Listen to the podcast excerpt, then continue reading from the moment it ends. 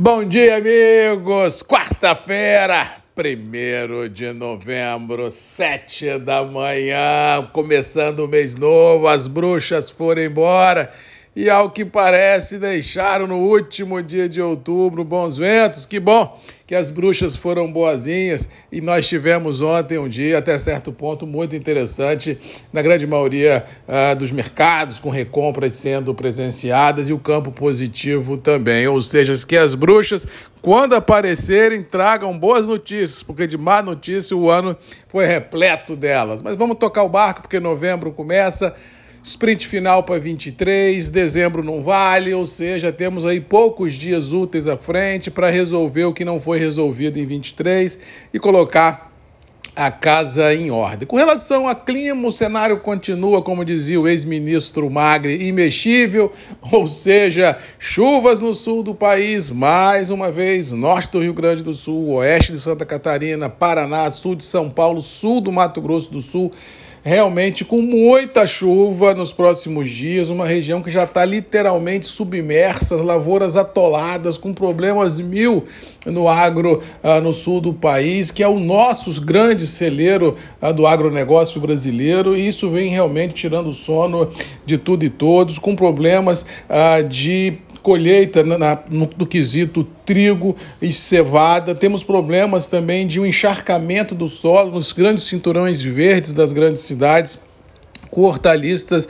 hortaliças praticamente perdidas. Se nós levantarmos a cabeça e olharmos o horizonte, vamos ver também o centro-oeste, vamos ver também o sudoeste baiano, o norte de Minas, com chuvas totalmente irregulares, realmente deixando o nosso agro, que é uma indústria céu aberto, literalmente de cabelo em pé. Por isso que a gente sempre vem falando aqui já há meses com relação ao seguro agro, não dá para enfrentar todas essas intempéries é, climáticas no peito, se nós não tivermos alguma salvaguarda, ou seja, um seguro que mitigue a sua exposição ao risco desnecessário. Isso não falo do café, não, eu falo de todas as culturas, porque não pode a gente achar que o nosso patrimônio único é o carro. Não, o carro eu faço um seguro, o resto a Deus pertence. Cara, não é assim. É o que, é o que nós não seguramos, é que paga a conta do carro quando quebra, da viagem, quando tem que fazer. Ou seja, nós temos que preservar o nosso ganha-pão e isso faz com que a gente tenha uma reflexão diferente no agro daqui para frente. A prova está aí,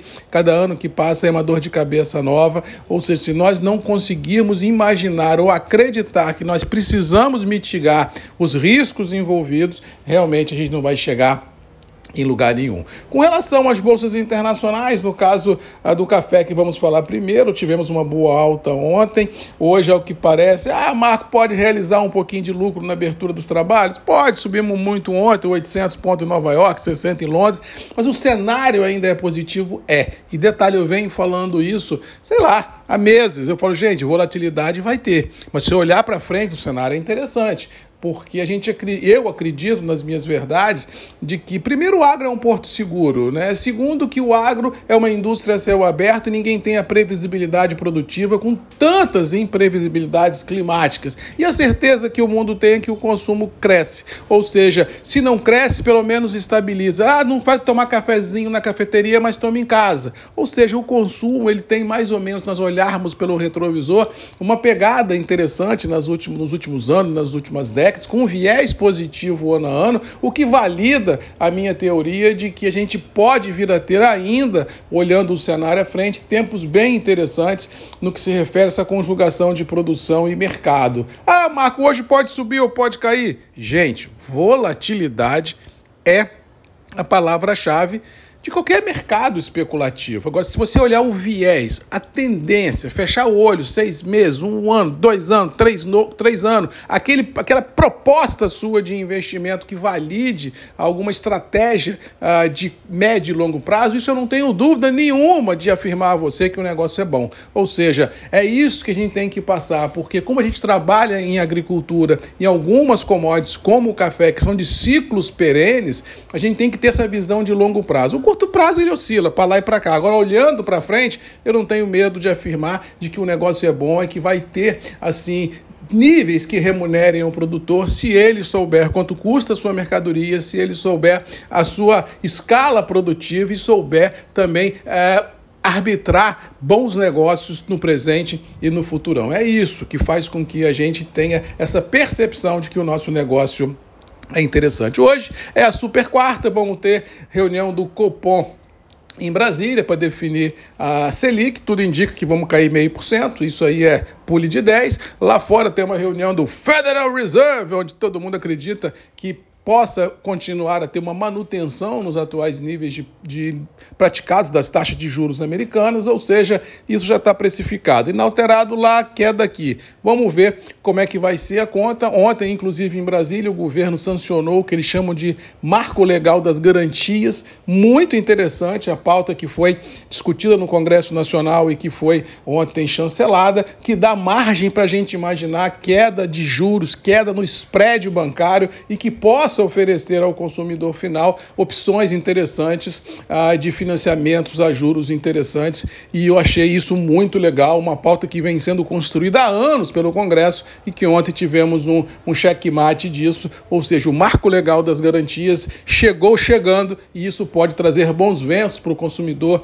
bons ventos para as empresas que precisam de financiamento, onde os juros e os spreads bancários poderão com certeza se equalizar ao momento complicado que a gente vive. Preços internos do café continuam mais ou menos estabilizados em reais, 5 para lá, 5 para cá, mas é claro a percepção de que com esse dólar acima de 5 e com Nova York com 800 pontos de alta, logicamente há um viés positivo e eu acredito nele. Realizações podem ocorrer, mas nada que tire todo o ganho auferido nos últimos pregões. Mas acredito que se você, produtor, tiver níveis interessantes de alguma trava e se você precisa fazer recurso para o final de ano, não deixe para a última hora. Última hora é sinônimo de bacia das almas. E se deixar para lá, tudo pode acontecer. Aproveite esse canal de alta que foi indicado pelo mercado, faça alguma coisa, coloque dinheiro no bolso, toque o barco, dilua riscos, porque isso é uma condição sine qua non do agro ir para frente e ter tranquilidade do seu plantio. Que novembro comece, que Deus nos abençoe, que tenhamos uma boa quarta-feira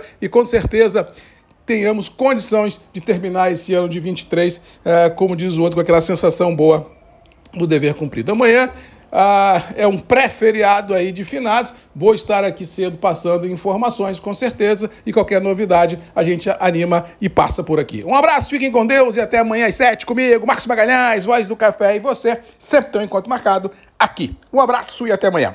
Tchau!